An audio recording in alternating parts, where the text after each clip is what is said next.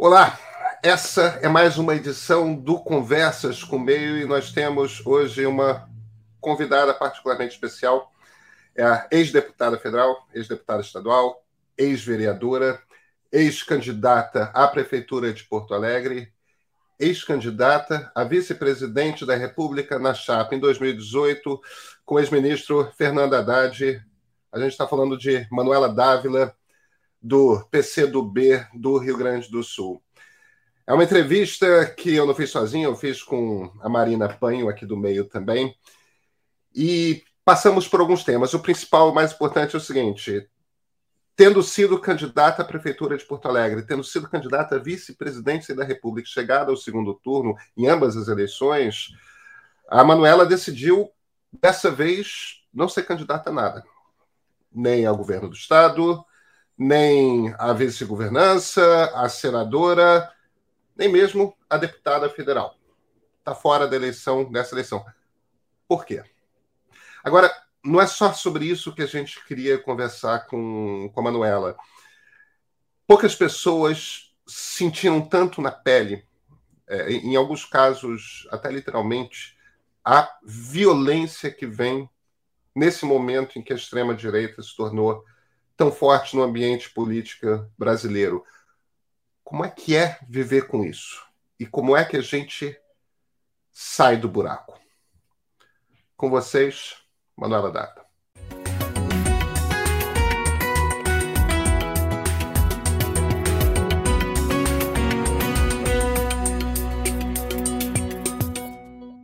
Manuela Dávila, muito obrigado por ter aceito o convite para nossa conversa aqui. Obrigada, Pedro. Oi, Marina. Muito bom conversar com vocês.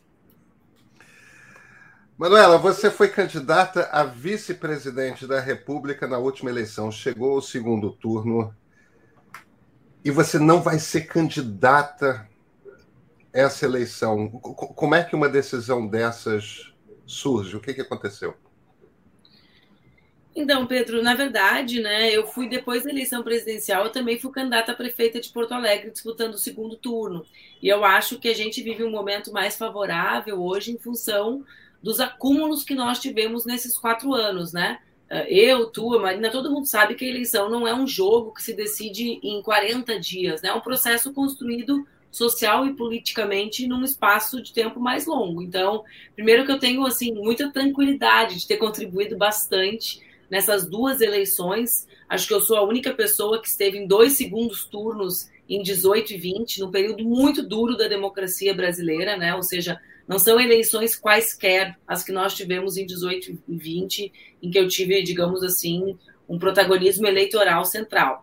Agora, eu, eh, quando, desde, desde que findou a eleição de 2020, eu digo a todas, absolutamente todas as pessoas que convivem comigo politicamente, pessoalmente, que eu não tinha intenção de concorrer a nenhum cargo em 2022. Né? Eu sou militante política, esse é um espaço que eu ocupo desde os meus 17 anos. Não consigo imaginar a minha, a minha existência, né? seja na academia, seja escrevendo, uh, sem ser militante, mas eu não tinha essa intenção. Por várias razões, Pedro. Primeiro, porque uh, nós não construímos um ambiente de unidade política aqui no Rio Grande do Sul.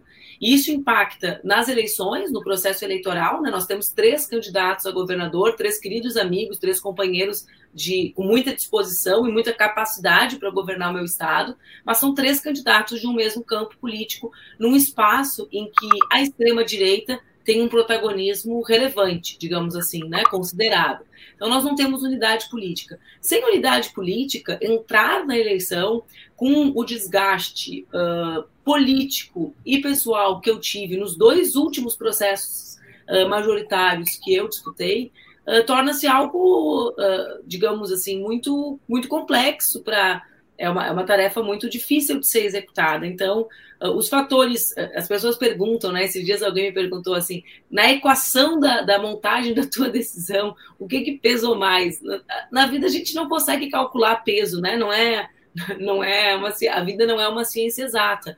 Mas, assim, certamente uh, os ataques que eu vivo, eles pesam muito em qualquer reflexão sobre a minha vida? Sim, mas eles pesam muito mais quando a gente não consegue construir um ambiente de unidade política, porque a unidade ela também é um espaço de proteção aqueles que são atacados. Eu não sei se eu me fiz clara. Tu entende o que eu quero dizer, Pedro? Claro que sim. Claro que sim. Marina? É... Deputada, vou usar a deputada pela liturgia do cargo. Olha, é... eu brinco, Marina, que eu trabalhei bastante para não ser para ser chamada de Manuela de novo, viu? Para comprar o meu nome. Manuela, então. Manuela. Eu tive muito orgulho de ser deputada três vezes, né? Mas eu brinco porque a gente ser chamado pelo nome é uma coisa tão boa, e aí a gente perde isso quando a gente vira deputado. É verdade. Fica muito mais ligada ao cargo do que ao, ao que está na certidão de nascimento, né? Sim. Bom, Manuela, então. É, pegando esse gancho da, da questão da, da unidade política, é, para a gente até situar o pessoal que está nos assistindo e não conhece muito a política do Rio Grande do Sul, hoje a gente tem é, no PT um pré-candidato que é o deputado estadual é, Edgar Preto, que é um nome muito conhecido da militância petista no estado. A gente tem deputado. Isso, ele, né, há muito tempo já ele é deputado. Se não me engano, foi presidente da Assembleia também recentemente. Foi, foi presidente da Assembleia quando eu era deputado estadual, inclusive, um excelente presidente na Assembleia.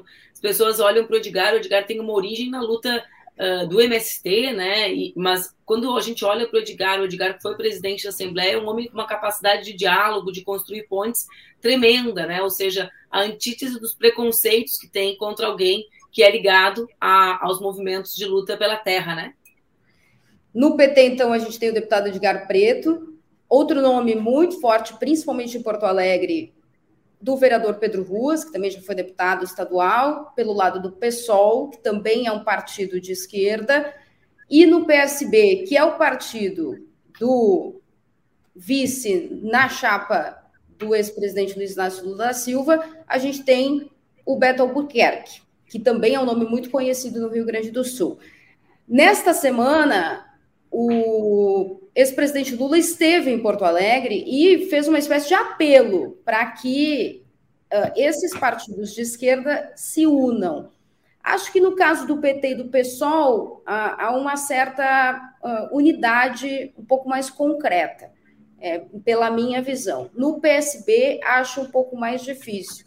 E aí eu queria entender contigo, já que você colocou como um dos motivos pelos quais não vai ser candidata nesse ano, o que está barrando esse diálogo? O que está acontecendo aí no Rio Grande do Sul que não está permitindo que a chapa Lula-Alckmin seja a chapa Lula-Alckmin no Estado gaúcho, como está sendo é, no restante do Brasil?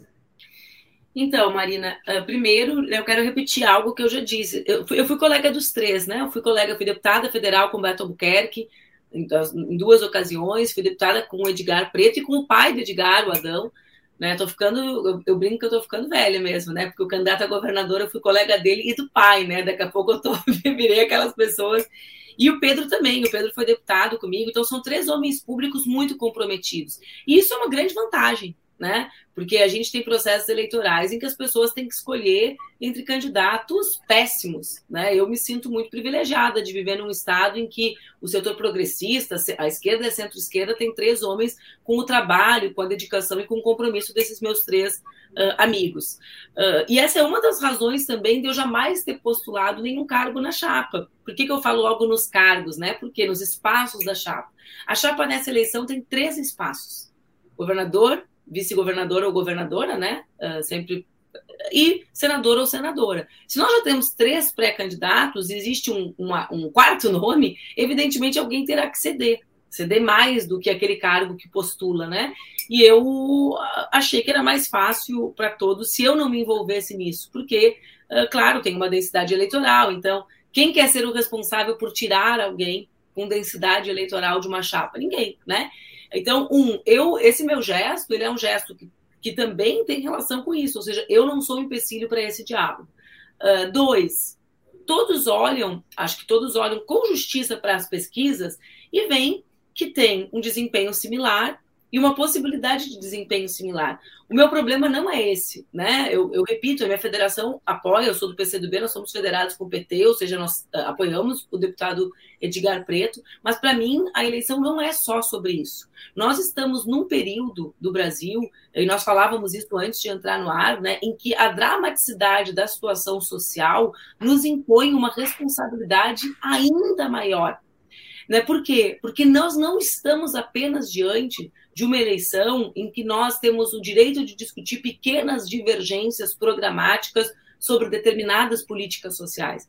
Nós estamos diante de uma eleição em que o debate é se as polícias cumprirão o seu papel constitucional ou se elas estarão permanentemente uh, flertando a partir do incentivo das autoridades governamentais com a violência.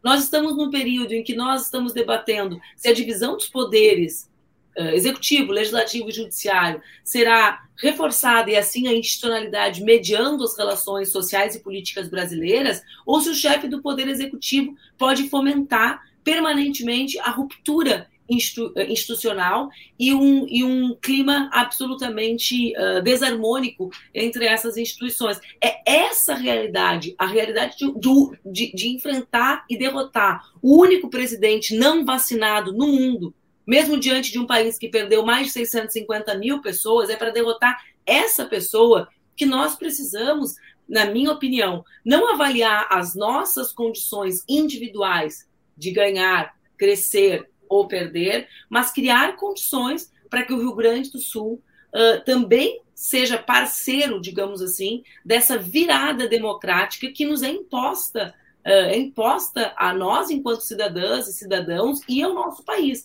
Então, acho que acho, acho que essa semana, Marina, com a vinda do presidente Lula, nós também fomos sacudidos por esse uh, apelo, digamos assim, dele, do governador Alckmin, né? Ou seja, também, uh, também foi colocado luz sobre o que representa a nossa divisão, e acho que nós podemos avançar nos próximos dias. Uh, tem, as pessoas dizem né, que a esperança é a última que morre, mas eu aprendi que não é a esperança, é o esperançoso.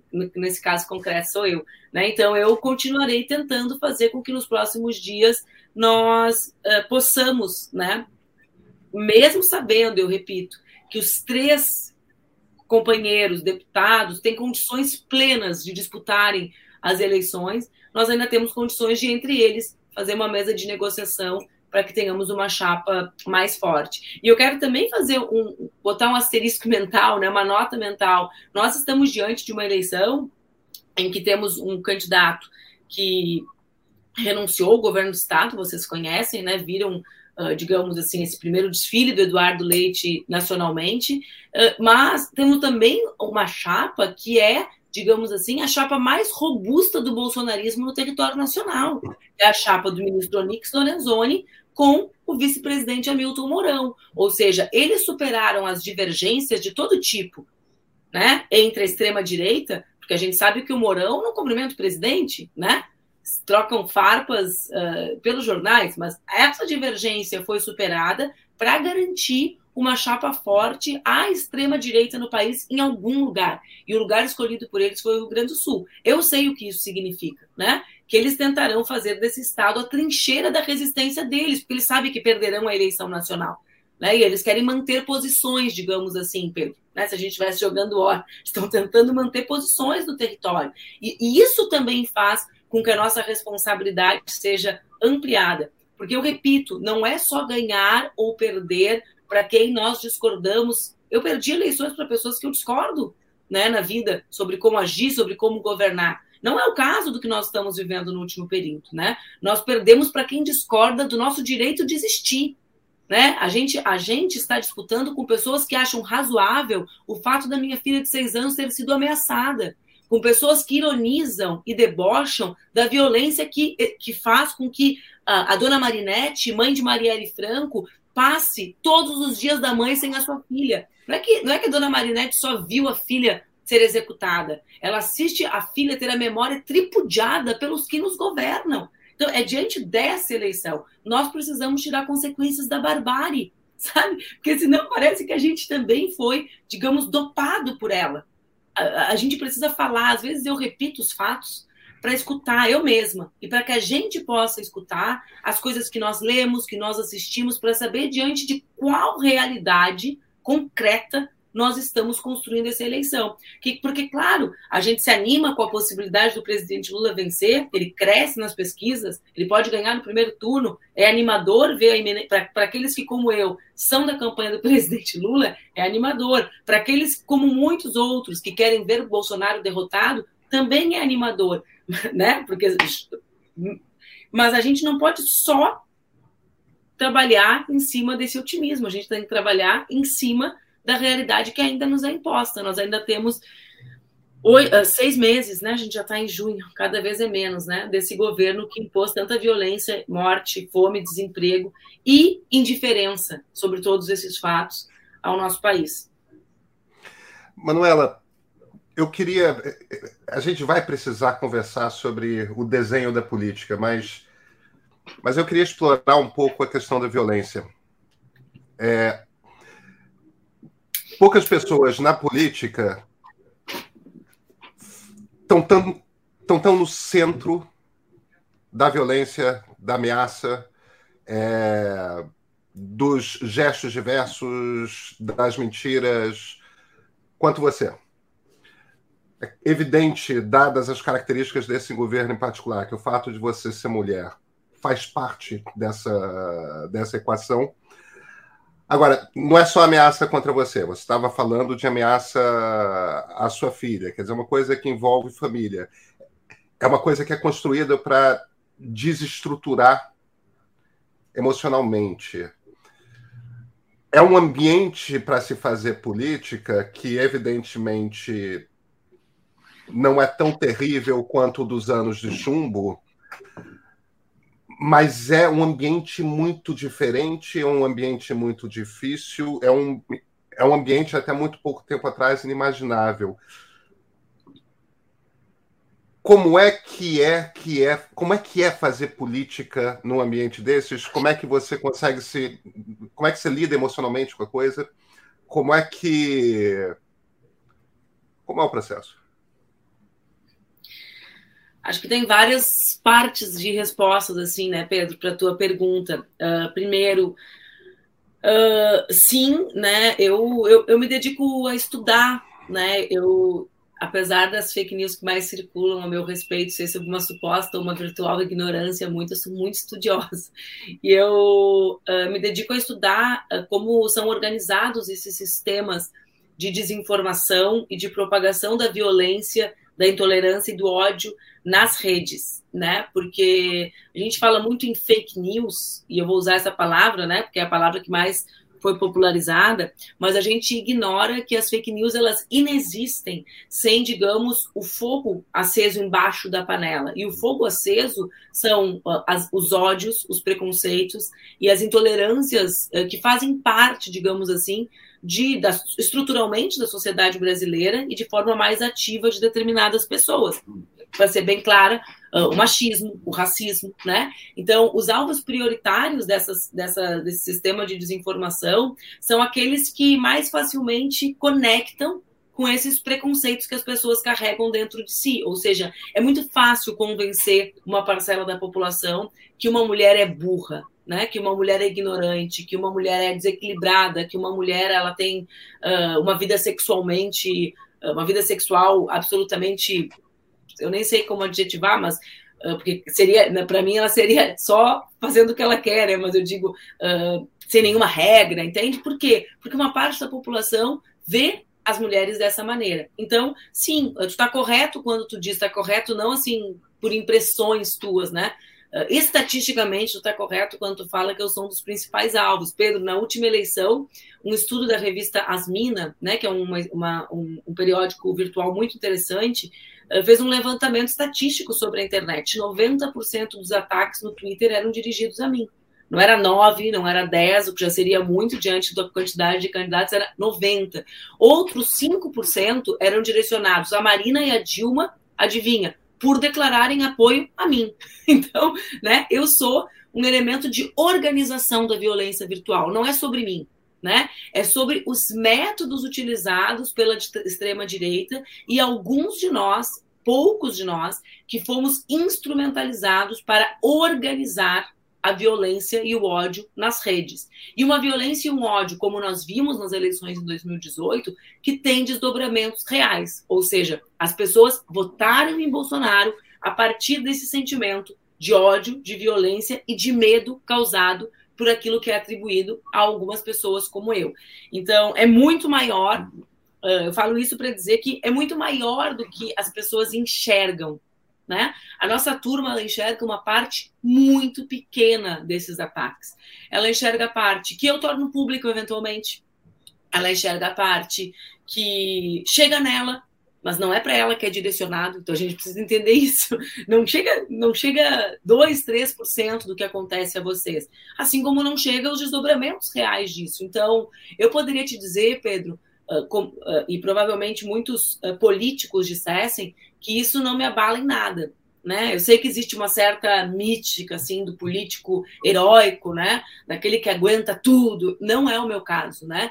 Vê bem, eu já disputei oito eleições. Eu me julgo alguém razoavelmente acostumada com as regras do jogo, né? Eu fui muito jovem para Brasília, numa época que eram pouquíssimas mulheres, então nunca foi fácil para mim né, a imprensa, digamos assim, tradicional, uh, também tinha lá o musa, o, o, as interrupções, nunca foi um ambiente, eu nunca fui assim a queridinha, né? Ah, vamos lá, deixa ela falar, respeita. Não cheguei lá na época do feminismo mais popularizado. Só que o que a gente está falando não é sobre isso. A gente está falando sobre eu ser uma pessoa que tem 40 anos, em que deixo minha filha na escola a 1h10 da tarde, e às três da tarde, uma hora depois, está sentada na frente do computador trabalhando e milhares de perfis compartilham uma foto da minha filha com uniforme escolar sendo deixada na porta da escola. Organizados, né, por autoridades públicas, compartilhados por parlamentares, vereadores e deputados, para legitimar a mentira ou os valores que eram atribuídos a mim, né, numa disputa política. Então, como dizer que a pessoa não se abala diante disso? É, eu sou alguém que, que fiz uma escolha que não é a escolha da maior parte dos políticos. A minha vida é absolutamente comum. Eu levo e busco a minha filha na escola. Eu fiz uma opção de vida assim, certo? Eu e meu marido, né, de ir no supermercado. Como, como que eu posso dizer que não me abala ir ao supermercado num domingo, nove da manhã, com a minha filha? E com o meu marido. E ao sair do pegar o carrinho, como provavelmente vocês fazem muitas vezes na vida, e mudar de corredor para ir mais rápido, né? Vai um, um vai ali e pega a manteiga enquanto eu estou aqui pegando as outras coisas. Uma mulher me atacar na frente da minha filha, né? A, a um ponto de, de eu não saber se eu reagiria ou não, porque se eu não reajo, eu posso fazer ela assimilar que eu sou aquela pessoa. Eu tive que criar minha filha, Pedro, nos últimos seis anos, eu fui agredida grávida. Quando a minha filha nasceu, uma obstetra, que não era a minha, óbvio, uh, soube de todas as informações do meu parto, que foi um parto muito complicado, e escreveu na internet sobre o meu parto. O meu puerpério foi marcado por uma médica obstetra. Eu não estou falando de uma pessoa ignorante sobre puerpério. Escrevendo sobre o meu parto, sobre o que eu achava de tais tais procedimentos depois de ter sido salva por eles.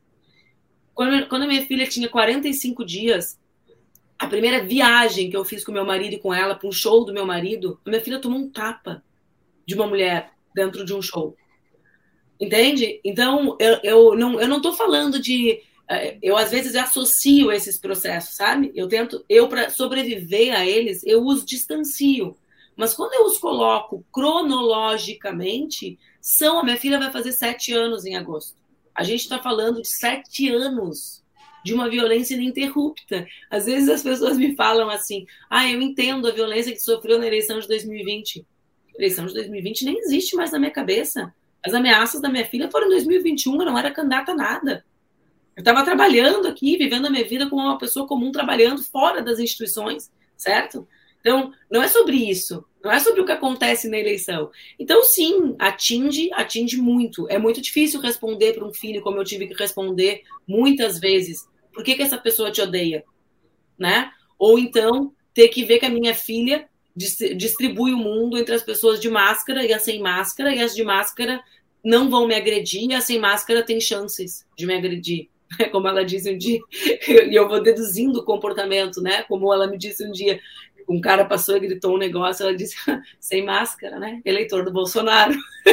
tipo, Ou seja, uma criança, né, que é submetida a deduções que não foram. Eu não falo sobre política com ela, né? Não é ela tem seis anos, né? Falo sobre realidade, sobre desigualdade, sobre coisa, as coisas que ela vê quando ela vai para a escola, as crianças como ela trabalhando, não sobre Bolsonaro, sobre Lula. Não é a vida dela, não é uh, não, não é a realidade que ela escolheu para ela como eu escolhi para mim. Então é muito duro, é muito duro e muito solitário, o que é algo que também as pessoas entendem pouco. Por quê? Porque as pessoas se comovem diante da denúncia né? Mas mesmo a reação de algumas pessoas diante da minha escolha, mesmo que tenha sido, digamos assim, uh, aumentado algo que eu não coloquei, eu não coloquei publicamente que eu não ia concorrer por causa da violência contra a minha família. Até porque a minha família está aqui comigo, aguentou tudo, seria injusto eu responsabilizá-los. Eles estiveram comigo em 18, eles estiveram comigo em 19 diante do episódio do hacker, né? Eles estiveram em 20 na eleição, eles estiveram em 21 diante das ameaças graves contra mim e ela. Uh, então, seria, mas mesmo diante dessa reação, algo que eu não disse, de pessoas que não compreendiam, a gente entende como é solitário, porque as pessoas não entendem o que é o grau da violência que as, que as pessoas que são os alvos preferenciais da extrema-direita sofrem. Eu, Pedro, por razões muito pessoais, né, ah, inclusive familiares, sou alguém de, que, que desde muito cuido da minha saúde mental. Né? Acho que esse é, é um tema que poucas pessoas falam, poucas pessoas têm coragem de falar, né? Parece assim que. Ai, eu, eu lembro uma vez, eu, eu, que a minha psiquiatra falou, ai, mas não precisa dizer isso, né? Eu falei, o que, que eu vou dizer então? Se eu não posso falar que eu tô estressada, eu vou mentir que eu tô com. Que, que eu tô, quebrei o pé? Né? Porque quebrar o pé pode, né? Pode ter qualquer doença física, você não pode falar sobre a cabeça. Então eu cuido muito, acho que isso ajuda eu a manter o equilíbrio. Eu tenho uma família realmente extraordinária, né? Então o fato de eu ter um marido que é meu parceiro nisso certamente uh, conta muito a meu favor para que o impacto seja menor em mim, porque tu imagina, né? Uh, imagina o que, que é para uma mulher que vive isso, uh, se o cara ainda está do lado e pensa, né? Como muitas pessoas pensam que eu sou a responsável pela violência que eu causo, né? Porque a gente responsabiliza a vítima pela violência que sofre. Então, acho que são dois aspectos que são uh, muito importantes. Tem um terceiro aspecto que é meu, assim, que é muito particular. Eu, eu, eu tenho muita certeza, né, que eu vou para um lugar diferente dessas pessoas. Manuela, você teve uh que mudar os seus hábitos de vida, porque além de você ser uma figura pública é, pela militância, pela política e pelos cargos que ocupou na vida pública, é, teu marido também é uma figura muito conhecida não só no Rio Grande do Sul, como também no restante do Brasil, é, é pela carreira de cantor. É, vocês dois são figuras públicas.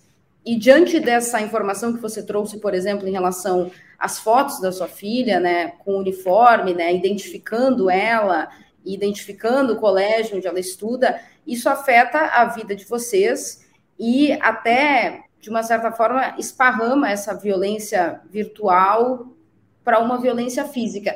Você tem medo que isso aconteça, que essa violência é, controlada virtualmente, é, através é, da internet, esparrame para uma violência é, real, física, corporal, e se você e que tipo de hábito você teve que mudar na sua vida pessoal por conta dessa desses, desses episódios de violência relacionados à sua família.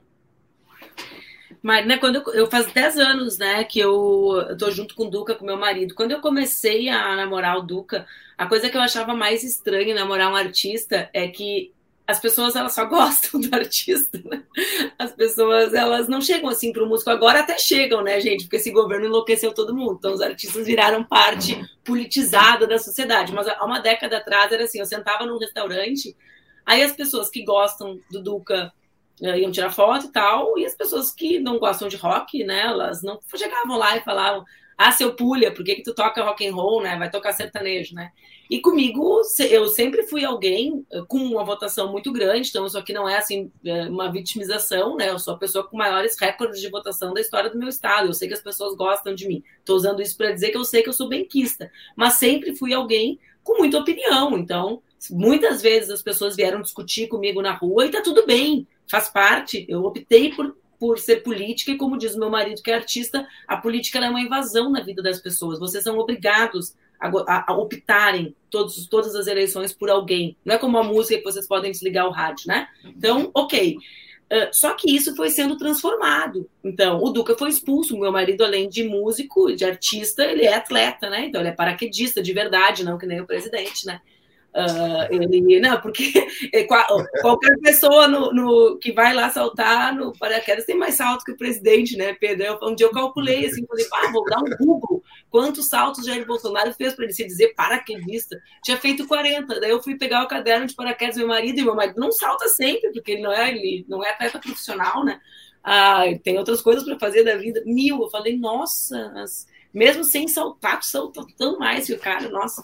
Mas vamos lá, só caiu de paraquedas na presidência. O resto. Uh, então, e ele, meu marido foi expulso de um clube, né? Pra, por ser meu marido, por ser casado comigo, né? E, e essa hostilização atingiu a gente enquanto família, e a gente enfrentou isso uh, unitariamente, digamos assim. Então, uh, nos últimos anos, agora o meu marido quebrou o pé essa semana, e eu estava essa semana, 15, 20 dias atrás, e eu disse para ele que eu, só eu que estou fazendo tudo, né? Eu voltei aí no supermercado todos os dias, assim, ah, falta uma coisa, vai, não vai ele. Aí eu brinquei assim, nossa, eu sinto um prazer de ir no super muito grande. As pessoas sentem por causa da pandemia. Eu sinto, porque antes da pandemia já era o lugar que para eu ir, eu ficava assim, ah, Duca, desculpa, mas eu não tô com estrutura hoje de enfrentar o supermercado. Né? Por quê? Porque era o lugar que podia, que tu está mais vulnerável ali, com família e tal, e que as pessoas vinham me atacar. Né? Então, os nossos os hábitos que as pessoas, assim, resumindo um pouco uma conclusão que a gente já chegou aqui em casa, os hábitos que as pessoas uh, não negacionistas uh, aderiram na pandemia são hábitos nossos há pelo menos cinco anos, né? Antes das eleições de 2018, né? Não foi em 2018 que isso começou a acontecer na minha vida e talvez também por isso eu tenha sobrevivido a 2018 com mais saúde, porque isso acontece na nossa vida desde 2015, né? Desde 2015. Então, uh, não ir no supermercado, né? Não, uh, esses foram hábitos que a gente adotou durante um período muito, muito largo. Agora, uh, Marina, no último período, eu, quando a gente foi saindo, digamos assim, dos cuidados mais restritos com a pandemia, né, de circular mais e tal, eu decidi que eu ia voltar para o mundo junto com vocês. Né? Esses tempos eu levei meu marido num evento, num lugar, assim, não vou dizer o nome da cidade, porque mas muito conservador, e ele não sabia direito onde ele estava indo, né? Eu fui com umas amigas, e quando a gente chegou na cidade, ele falou: O que que tu tá fazendo aqui? Por que, que tu veio para cá comigo? né? O que, que tu, tu, tu eu, sabe? Esse lugar aqui é o pior lugar. Eu falei, é para eles verem que a partir de agora é para eles saberem que mudou, né? Quem vai ficar na ofensiva sou eu. Ninguém mais vai me dizer uma, um desaforo na frente da minha filha sem o seu, sem a, o seu círculo familiar ouvir a minha resposta. Ninguém vai achar que consegue me impor tanta tanta restrição uh, na vida.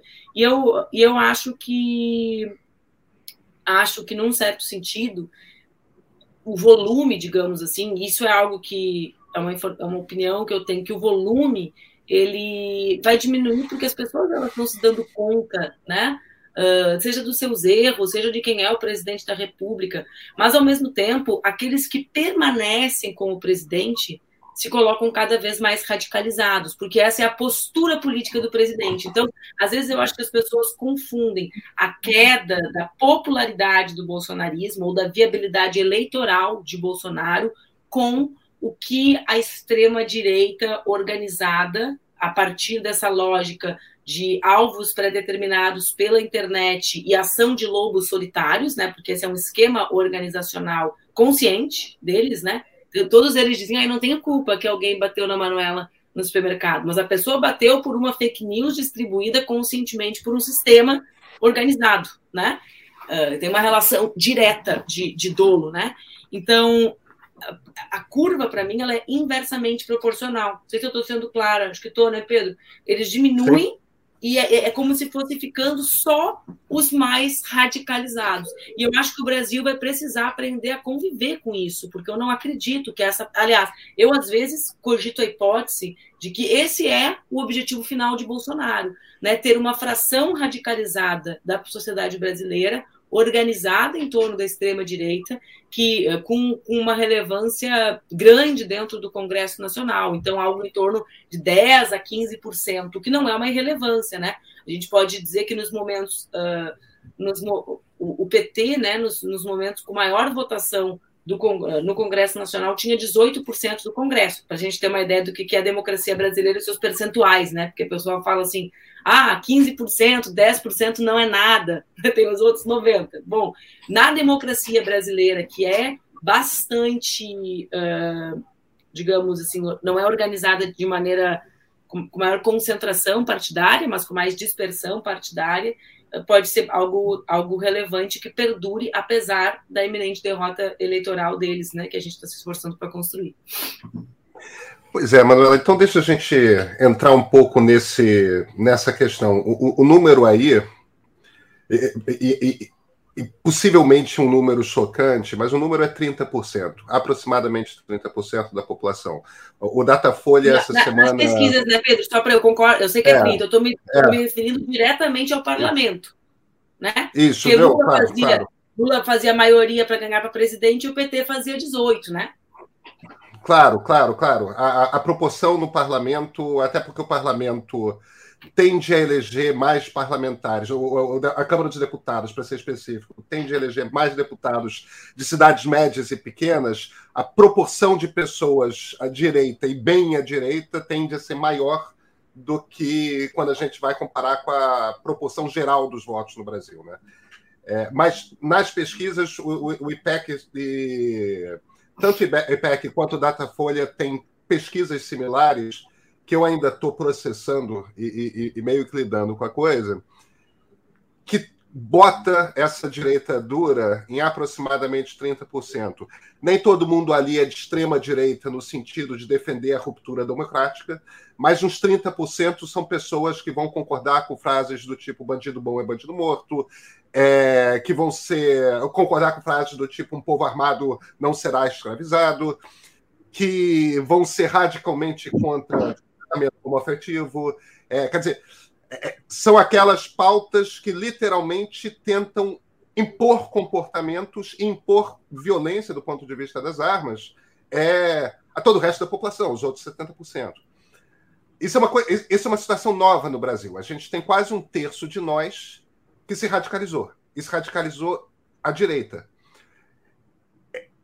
A gente imaginando que teremos um novo governo no Planalto no ano que vem, que é certamente o cenário mais provável, é, como é que a gente repactua o país? Porque é quase que é, é refundar o país, né? É refundar a República. Vai ser, é uma situação nova. Não é a mesma situação em que a conversa era fácil e possível, como foi em boa parte da história da, da nova República que caminhos você vê? Porque, Manuela, a gente não pode ignorar 30% da população, eles estão lá, eles fazem parte do Brasil. A gente vai ter que ter algum tipo de acordo. Conversas terão de acontecer.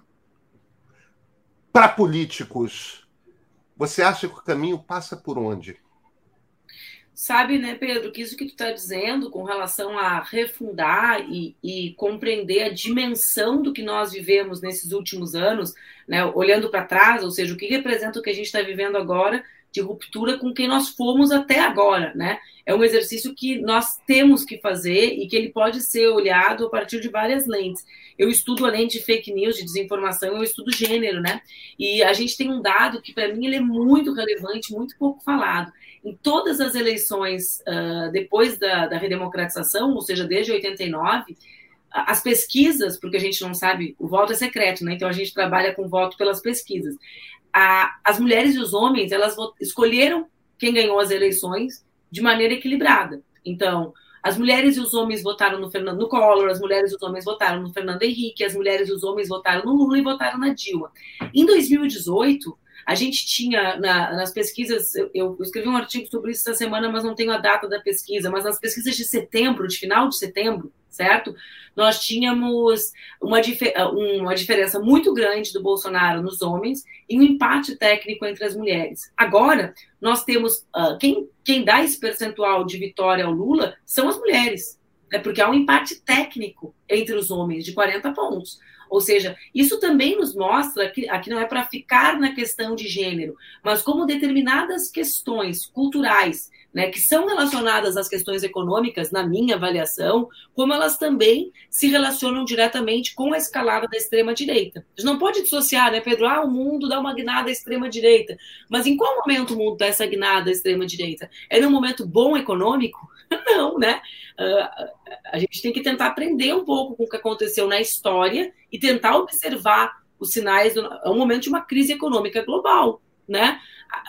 Nós vínhamos ali de 2008 numa situação muito uh, muito frágil, para usar uma expressão, né, economicamente, e aí nós caímos numa pandemia que faz com que essa crise, que era já uma crise com muito desemprego, que é uma crise com algumas questões passa a crise em si, né, do Lehman Brothers, mas tem questões do mundo do trabalho, de uma transformação do trabalho, que é irreversível, ou seja, nós derrotaremos a extrema-direita, mas a gente não vai conseguir fazer com que uh, esse trabalho uberizado seja derrotado junto. Nós precisaremos colocar algo no lugar. Isso que eu quero dizer. Essa transformação da uberização do trabalho não é uma consequência apenas da extrema-direita, né? Ela é uma transformação do mundo que vinha andando e a direita se encontrou com ela.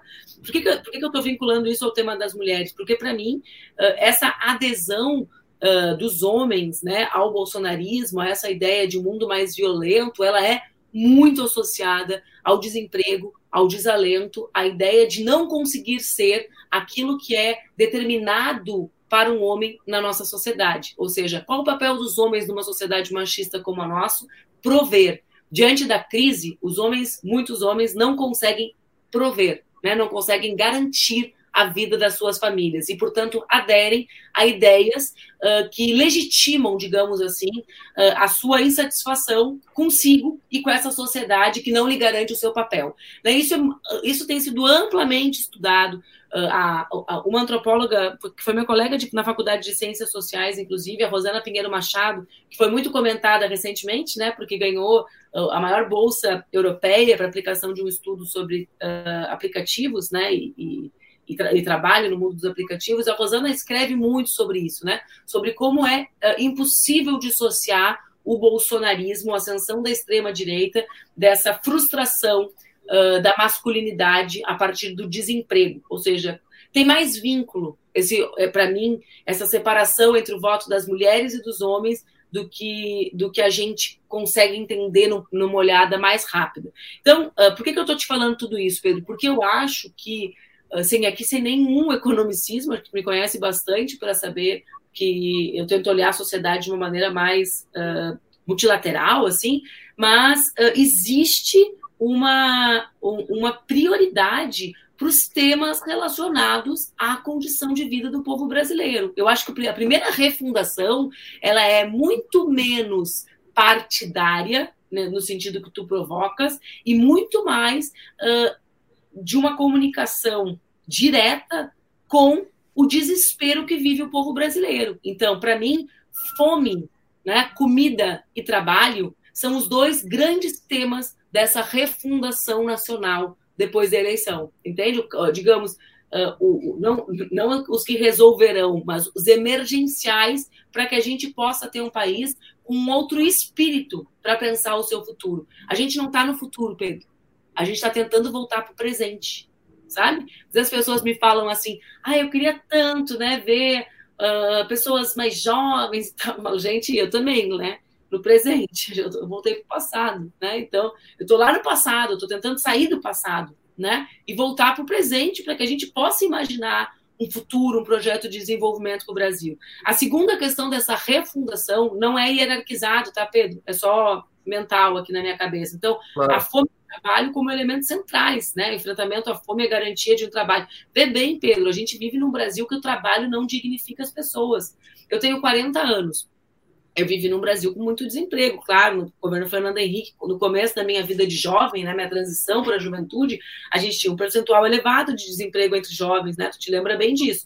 Mas a gente tinha um certo sentimento social, assim, que era quem tinha carteira de trabalho assinada tinha alguma dignidade, né? Então a pessoa não ia ficar rica, não estou dizendo aqui que a pessoa ia ter um salário, mas a pessoa ia ter dignidade, ela ia ter férias, ela ia ter o seu vale transporte, ela ia ter alguns direitos que garantiam dignidade. A gente tem agora um mundo do trabalho que não dignifica. A pessoa trabalha, trabalha, trabalha e não come. A pessoa põe. A gente voltou, Pedro, para o tempo, a gente celebrava, né, a grande celebração do avanço da humanidade é o quê? A, a, a, é, o, é o fim da atração humana e animal, né? Os carros, os automóveis, os caminhões, o trem. A gente voltou para a atração, não é animal, humana. Humana.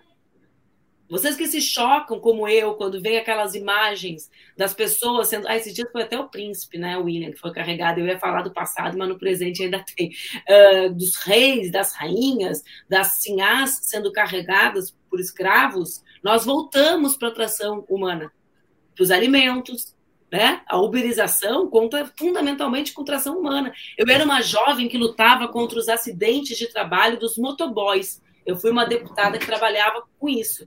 Hoje a gente tem quem? Ciclistas, pessoas que dirigem nas suas bicicletas 16 horas e não conseguem comer. Então, esse tema do trabalho precarizado, né, do trabalho não dignificar, ele é muito sério.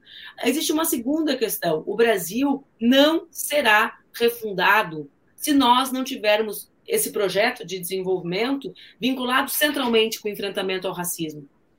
Chega da gente achar que é possível desenvolver o Brasil ou transformar o nosso país sem enfrentar a, a aquilo que está na gênese da fundação dessa nação, que é a, a, o maior período de escravidão no planeta Terra e o maior volume de pessoas escravizadas trazidas da África.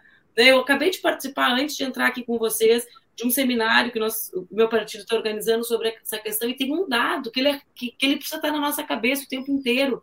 Dos 10 milhões de pessoas, homens e mulheres trazidos da África para o planeta, distribuídos né, no, na, na escravidão, metade delas vieram para o Brasil. Para que a gente tenha uma ideia da relevância disso, dos 10 milhões, 5 milhões vieram para o Brasil aproximadamente, 500 mil foram para os Estados Unidos. É isso que a gente. Essa é a nossa, esse é o nosso país. Não existirá essa nação sem nós olharmos para isso, olhando. Chega de fazer de conta que não está vendo, de olhar para o lado. O Brasil, a desigualdade brasileira. Eu, eu tenho por causa da literatura, que é uma paixão minha, eu tenho tentado estudar um pouco a questão de classe social e casta na Índia, né? E eu conversava com alguém essa semana. Existe a questão de classe social e desigualdade. Né? O Brasil, aqui não existe só, só quem trabalha e quem explora o trabalho, não é só isso. Né? A nossa desigualdade é a maior do mundo. Né? Como é que a gente pode se conformar em viver num país que antes da pandemia já perdia quase 100 mil pessoas por ano vítimas da violência nas comunidades? Isso não é um assunto central. Olha, para refundar tem que falar do que é central. Se as pessoas têm medo nas suas comunidades, pessoas trabalhadoras, mulheres e homens que querem trabalhar, querem pegar o ônibus, de chegar no ônibus, se uma menina de quatro anos menor que a minha filha, minha filha tem seis, gente. Vocês ficam chocados com as ameaças da minha filha, né? Eu também. Então, como é que a gente pode? O Brasil parou quando a minha filha foi ameaçada. Todo mundo no Twitter.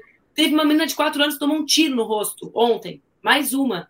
Teve uma antes, a Ágata, que não pôde ir para o balé, que foi executada. Que refundar? Com quem? Eu quero refundar o Brasil enfrentando isso, né? Enfrentando esse país em que as crianças a gente fala, ah, Bolsonaro quer entregar arma para todo mundo. Claro, é um horror a política de armas dele.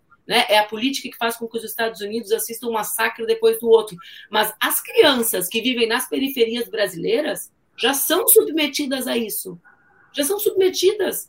A minha filha que nunca viu arma. Mas como é que vivem as crianças que vivem nessas regiões ocupadas?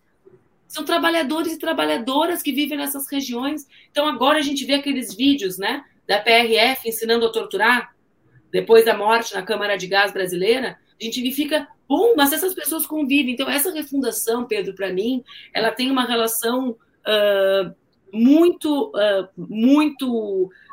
que tem que ser conectada, Pedro, com quem. com os 30% que legitimam, sabe? E não com quem diz que representa esses 30%. A gente tem que ir à raiz das razões pelas quais as pessoas. Claro que a gente não vai chegar em todo mundo. Vai ficar o quê? Os 4%, 5%? Talvez fique. Né? No meu primeiro dia de mandato de vereador, em 2005, eu já fui ameaçada de morte por alguém que defendia a ditadura militar. Ok? Vai ficar lá.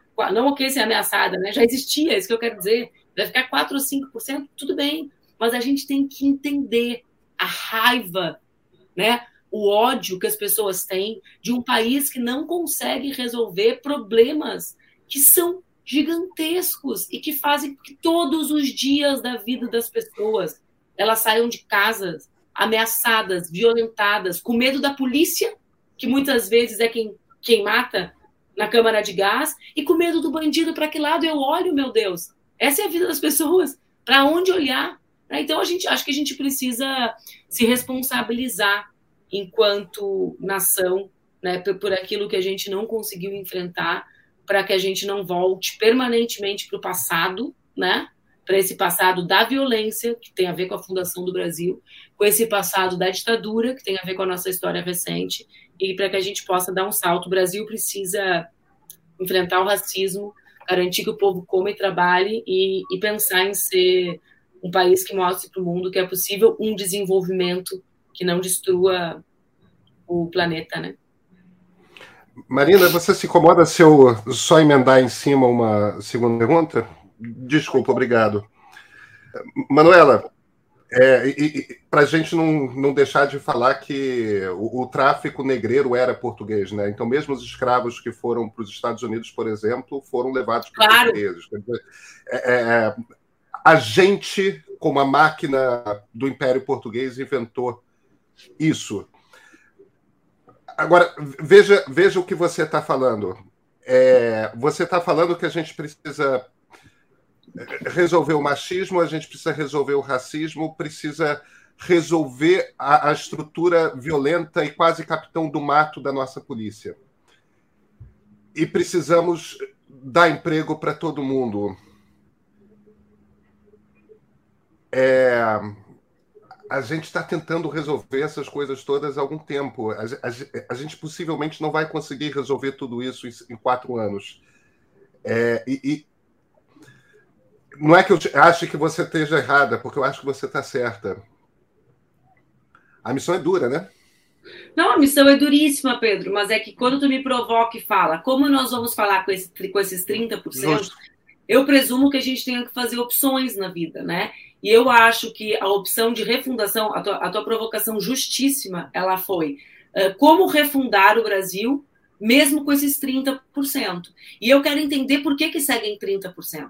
Porque, para mim, esse caminho ele é longo e ele não conseguirá ser percorrido se eles forem sempre 30%. Tu entende? Então, quem são as. Por que, que existem 30%? Se eles forem quatro ou cinco, eles vão corresponder a um percentual mais razoável, embora não haja razoabilidade nenhuma, de pessoas que aderem à extrema-direita porque são ideologicamente fascistas, porque são ideologicamente racistas, né? Para além de serem racistas como, como todos somos, né? Mas pra, acreditam que o racismo deve estruturar e hierarquizar as relações sociais. Eu não acredito que 30% das pessoas do nosso país sejam assim. Eu me nego a acreditar, Pedro. Eu me nego a acreditar. Eu convivo com as pessoas. Né? Eu vejo as pessoas e eu acho que a gente precisa olhar para as pessoas, e aqui não é proselitismo, tentando enxergar aquilo que as atinge individualmente, mas como fenômeno social, certo? Não, óbvio, as pessoas que a gente se relaciona, a gente quer amparar, quer cuidar, mas eu não estou falando sobre isso. Eu estou querendo dizer que as pessoas têm ou não têm alguma razão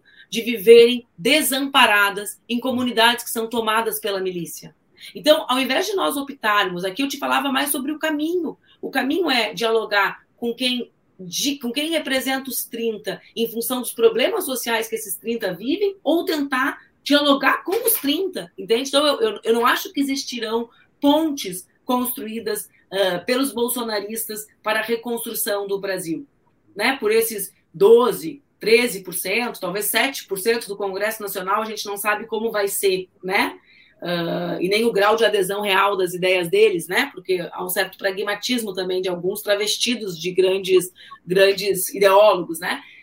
Então a gente precisa falar com as pessoas. É sobre isso que eu quero te dizer. E, e Pedro, eu, eu assim, eu para mim, né, uh, existe uma hierarquia, aí sim, né, e para mim os, os, grandes problemas do país são fome, trabalho precário, né? ou seja, como garantir o trabalho e enfrentamento ao racismo que estrutura as nossas relações. Né? Eu sou uma feminista, como todos sabem, né? sei que gênero é um fator muito importante de, de, de, de, construção do preconceito, acredito algo que teoricamente nós chamamos de interseccionalidade, né? ou seja, classe, raça e gênero se relacionam na construção da desigualdade, mas a desigualdade brasileira ela é construída sobretudo a partir do que o racismo representa para a nossa sociedade, ou seja, mulheres e homens negros vivem com essa desigualdade de uma maneira muito diferente, então uh, não, não nem eu digo isso porque eu acho que isso é visto por muitos como algo superficial, sabe? Eu escuto muito, né?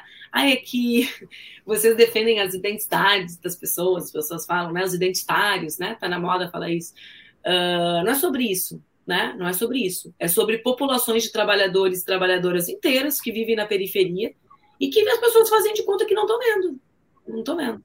Não estão vendo que teve escolas fechadas aqui na minha cidade agora por causa do tráfico né? Pessoas, ai meu Deus, as escolas estavam fechadas por causa da pandemia, certo? Tem escola que continua fechada, vocês sabiam disso? Por causa da troca de tiro.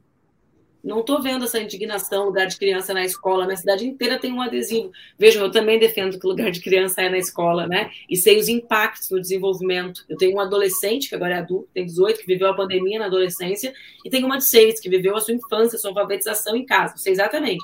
Mas eu não vejo o mesmo grau de, de escandalização diante das escolas que permanecem fechadas por outros motivos, mas que não atingem aos brancos e brancas do nosso país, entende? Então, assim, eu não, eu estou te dizendo tudo isso, Pedro, para te dizer que sim, o caminho é longo, mas eu não acho que a gente fale tanto disso quanto a gente deveria, entendeu, Pedro? Fala assim, ah, a gente está tentando. Olha, eu acho que a gente fez bastante coisa, óbvio, né? Desde a redemocratização, pelo amor de Deus, né? Em todos os aspectos, econômicos, sociais, políticos, do ponto de vista internacional. Eu fui brasileira antes do Brasil ser visto como um grande país no mundo, e no processo de construção desse grande país, eu sei tudo que a gente fez, eu sei o que representa o Bolsa Família, sei o que representa o ProUni, as cotas, né? Eu vi a primeira bancada negra da minha cidade ser eleita e sei que eles são cotistas. Eu vi o primeiro escritor negro da minha cidade ganhar o Jabuti, meu querido Jefferson Tenor, e sei que ele foi cotista, que ele estudou, que ele acessou. Então eu sei tudo que a gente fez. Só que eu acho que a gente precisa também fazer com que outros atores sociais e políticos surjam. Né? E não são, não são apenas as pessoas como eu, né? São essas mulheres e homens negros que precisam ser porta-vozes dessa refundação em outros termos também.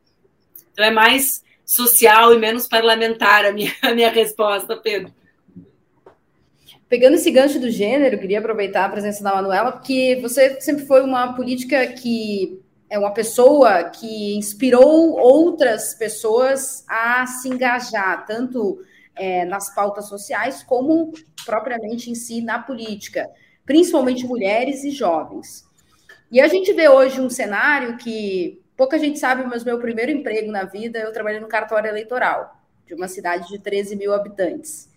E participei de uma eleição municipal, trabalhando dentro do cartório eleitoral. É, e eu lembro claramente que alguns partidos é, colocavam é, na disputa de vereador mulheres só para dizer que tinha ou só para cumprir aquela cota, aquela porcentagem estabelecida pela legislação, que desde então, isso foi em 2008, desde então mudou muito.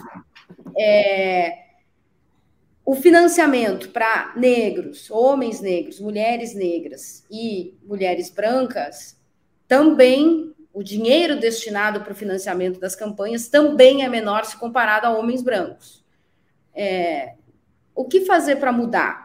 Para aumentar essa representatividade desses grupos, principalmente no Congresso Nacional, que eu acho que é um, é um, é um, é um ponto em comum, onde ali acontece a diversidade política e o debate político, e as pautas é, de negros, de população LGBT, mais elas possam ser ampliadas e possam ser colocadas em prática para o restante da população. O que fazer para mudar, para ampliar a presença desses grupos é, nesses espaços públicos? Olha, Marina, assim como a pergunta anterior do Pedro, eu não acho que existe uma fórmula para isso, né? Mas, assim, objetivamente, os dados nos mostram que no último período, a partir das cotas mas, sobretudo, quando nós conjugamos a cota com o financiamento, nós tivemos uma ampliação da participação feminina na política, né? Então, eu fui parlamentar quando nós tínhamos a cota e não tínhamos o dinheiro e a televisão, né, que são os dois elementos que são públicos mesmo na campanha, né? Que, digamos, não são regrados pela lei e não pelas dinâmicas internas dos partidos, e nós não tínhamos um impacto. Nós tínhamos lá candidatas que ocupavam as listas pela obrigação, mas não tínhamos um impacto eleitoral. Na última eleição, nós tivemos um aumento de 52% de participação de mulheres na Câmara Federal e de 46%, se eu não me equivoco, o dado pode estar um pouco, não, enfim, pode ser 43, 44, eu sei que é mais de 40 nas assembleias legislativas, certo? Então, isso para mim é fruto de duas questões centralmente, de uma política acertada, que são as cotas, e dois, de uma maior mobilização social das mulheres. Vê que na eleição do Bolsonaro, que foi o pior momento para as mulheres brasileiras, digamos, a maior derrota que nós tivemos, uh, é o momento que mais se elegem mulheres. A eleição de 2020, nós tivemos uma eleição de mulheres e de negros e negras no Brasil todo, muito aquém do que nós precisamos. Então, eu acho que a fiscalização sobre as cotas ela é imprescindível, né? Mas eu, eu não posso acreditar que aqueles que deturpam a lei para se beneficiar e se manter vão acabar fazendo com que socialmente a, a, lei seja destruída, tu entende? O que eu quero dizer com isso? Ou seja, eles usam a lei e, e equivocadamente quem é punida são, são as mulheres que estão começando a conseguir acessar o universo do recurso público, do financiamento de campanha, as mulheres são punidas, ou seja, a gente joga a criança fora junto com a água como a lei é deturpada, acaba com essa lei. Acho que esse é o objetivo final deles. Eles fazem muito isso, né? Eles destroem as empresas para vender, eles destroem a lei para a lei mudar. Né? Eles ficam fazendo a gente crer que o que a gente fez é errado, quando na verdade o que a gente fez não está valendo. Eles estão jogando o jogo deles. Então eu acho a lei muito importante. Dois, eu acho que a gente precisa uh, uh, ter instrumentos de renovação na política. Uh, eu, eu, respeito muito uh, aos meus amigos e minhas amigas parlamentares, aqueles que topam concorrer à eleição, mas eu muitas vezes sou perguntada, então, por que tu não concorre a deputada? Que é uma eleição mais fácil, né? Que está menos no centro, menos violenta. Eu já fui deputada. Eu fui deputada federal, fui deputada estadual, fui vereadora.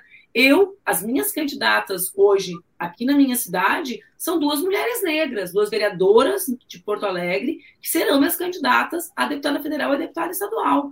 Tu entende? Ou seja, também num esforço meu para que, que as pessoas enxerguem que a representatividade das mulheres pode ser construída a partir de muitos olhares. E que o olhar dessas mulheres, que têm uma história diferente da minha, né, que estão vinculadas fortemente à periferia da, da, minha cidade, é um olhar que falta na política brasileira, que é invisibilizado historicamente, mesmo que ela seja uma base da sociedade.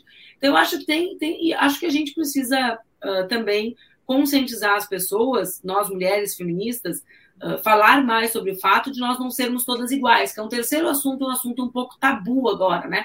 Existe um esforço de uh, pausterização nossa, ou seja, basta votar em mulher, todas, o esforço é para que qualquer. Eu, particularmente, uh, acho que nós precisamos politizar essa discussão. Assim como os homens são diferentes entre si, nós mulheres também somos diferentes entre si. E nós fazemos política a partir de um programa que nos aproxima ou nos distancia. Eu quero que as minhas ideias, as ideias desse programa que eu defendo, também sejam defendidas por mulheres. Mas uma mulher que se coloca diante de um outro programa é também minha adversária. Ora, isso faz com que a gente possa, uh, um, perceber diferenças, né? salientar diferenças, mas ao mesmo tempo dizer que barreiras não devem ser transpostas para enfrentar essas mulheres. E aí vem os debates que nos aproximam. Por exemplo, violência política de gênero. Pedro sabe, porque eu enviei para ele, eu organizei um livro sobre isso. Né?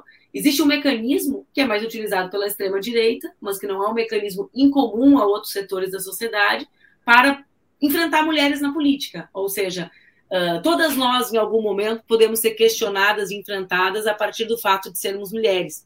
Eu lembro uma vez que eu fiz um debate com a deputada Joyce Halseman, eu tenho muita dificuldade de falar sobre o nome dela, mas acho que falei certo, uh, sobre feminismo num podcast. E ela dizia que, ela disse literalmente, vocês podem ouvir, ela me disse, eu acho que o problema é a gente se impor. Falei, olha, deputada, né, eu já disputei oito eleições, eu não acho que o meu problema seja não me impor, né? Eu, existe um sistema, existe violência, existe machismo, existe violência política de gênero. Eu me imponho, mas sobre o que, eu tenho que me impor e sobre o que, que um homem tem que se impor? Essa é a diferença.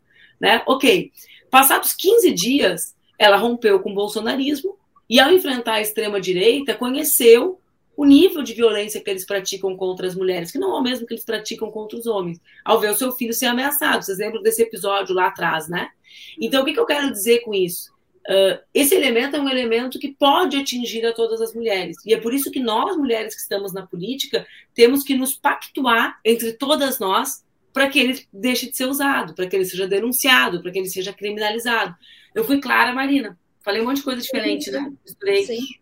Fiquei... Não, não, foi, foi claro, assim. Eu acho que é, é, isso é importante porque isso vale para qualquer esfera, né? Como, por exemplo, abusos, é, denúncias de violência contra a mulher. Há este laço de que uh, exige uma certa união deste grupo, das mulheres também, para denunciar, é, para botar a colher na, no, no, na, no, meio da, da, briga do marido da mulher, da, da, do marido da mulher. É, eu acho que na, na política também a, a gente caminha é, por esse lado. Mas, é, aproveitando que eu estou com a palavra, Pedro, é, essa questão da, das fake news, em, em, 2018, a gente viveu essa eleição da, da, da desinformação, e você viveu na ponta, e a, naquele momento, acredito eu, que eu tenho uma visão de que acho que a justiça eleitoral não soube lidar, a imprensa não soube lidar com isso, nós, eleitores, não soubemos lidar, a gente foi bombardeado por mil informações, não sabia o que, era verdade, o que, que era mentira, e isso refletiu no voto. E hoje a gente está vendo um cenário de uma eleição, quatro anos depois, em que a justiça eleitoral se tornou é, mais preparada, é, está negociando com as mídias sociais, com as plataformas, essa, esse combate à desinformação, e ao mesmo tempo a gente vê, por parte é, do bolsonarismo, ataques à democracia e tentando deslegitimar o sistema eleitoral brasileiro. Você acha que ah, o, o, Poder Judiciário brasileiro, no caso o Tribunal Superior Eleitoral, está agindo certo, sabendo do que já aconteceu e do que pode acontecer agora? Está agindo certo hoje? Está tendo uma postura correta? Você acha que é, nós estamos mais preparados para passar por essa eleição em relação a este quesito do, da desinformação? Sobre alguns aspectos, sim, Marina, e sobre outros, não, certo? Uh, um, uh, nós evidentemente estamos mais preparados pelo simples fato de que agora a gente acredita que existe. Né? Em 2018, as pessoas não acreditavam que existia fake news, as pessoas achavam que isso era uma irrelevância, elas achavam que eu estava superdimensionando porque tinha alguma piadinha a meu respeito na internet. Né? Não se tinha noção no Brasil, naquela eleição, uh, da escala, não se tinha noção do método, não se tinha noção da robotização. Alguns tinham e silenciavam, outros, como eu, tinham e eram, não tinham espaço né, para falar. Me lembro quando a OEA veio ao Brasil, na, na missão do primeiro turno, a, que quem a coordenava era ex-presidente da Costa Rica, que eu conversei com ela sobre isso, mas isso não era um assunto para eles. O assunto para eles era falar sobre urna eletrônica. Mas eles não conseguiam compreender que a não credibilidade da urna eletrônica decorria das fake news certo? Vê bem, quando eu comecei a presidir o Instituto Se Fosse Você, em janeiro de 2019, nós fizemos uma série de vídeos sobre fake news que percorriam. Quais eram elas? As duas primeiras foi sobre urna eletrônica e a segunda sobre vacina. Não tinha Covid ainda. Vacina já era um grande tema na internet, né? Não era pandemia, não era nada, simplesmente já era há dois anos um assunto que crescia. Então, Sim, as nós... pessoas, as, as, índices de vacinação estão em queda há muito tempo já no há Brasil. Há muito tempo, exatamente. Isso essa, não tinha essa... sido dado atenção. Não Isso. tinha sido levado a sério. Isso tem relação com muitos fatores, né? Mas tem relação, sobretudo, que a geração anterior da internet não consegue compreender a internet como um espaço de formação, de opinião, mas dessa espécie de plenária popular permanente. E ainda vem como um espaço de comunicação né, da comunicação tradicional, né, emissor, mensagem, receptor, né? E, então isso faz com que não compreendam o que é isso, como ele, o que é a internet como um espaço de organização social, de mobilização social, muito mais do que de mera comunicação social. Uh, mas vamos, então sim, estamos mais preparados porque sabemos que existe.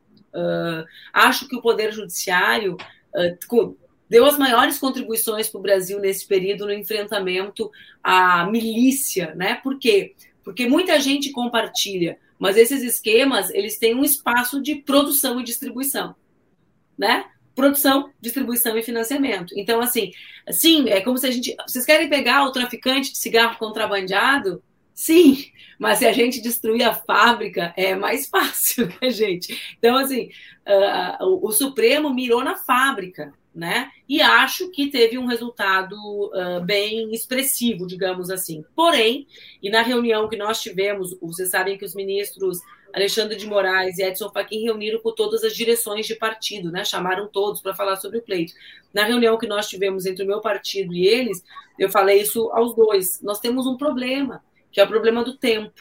Uh, eu tenho aprendido que os meus adversários que praticam crimes virtuais, que o crime deles compensa, certo? Porque eles ganham as eleições e depois eles são punidos pelo que fizeram. Só que o prêmio deles é muito importante para eles, é o poder político. É, é, é, dominar os orçamentos. Então, o que adianta, depois da eleição de 2018, eu conseguir ganhar centenas e centenas de ação, ação como ganho? O que adianta? O Roberto Jefferson mesmo, eu brinco que quando acabar isso tudo, eu vou passar um ano viajando às custas dele, porque ele me deve de dinheiro de dano moral, uma barbaridade, né? essa lei, essa lei agora da penhora bancária para o imóvel, acho que ele talvez, uh, essa lei nefasta que foi aprovada, talvez uh, faça com que ele perca a casa que mora, porque é, é mais ou menos o que me deve. Mas o que, que adianta?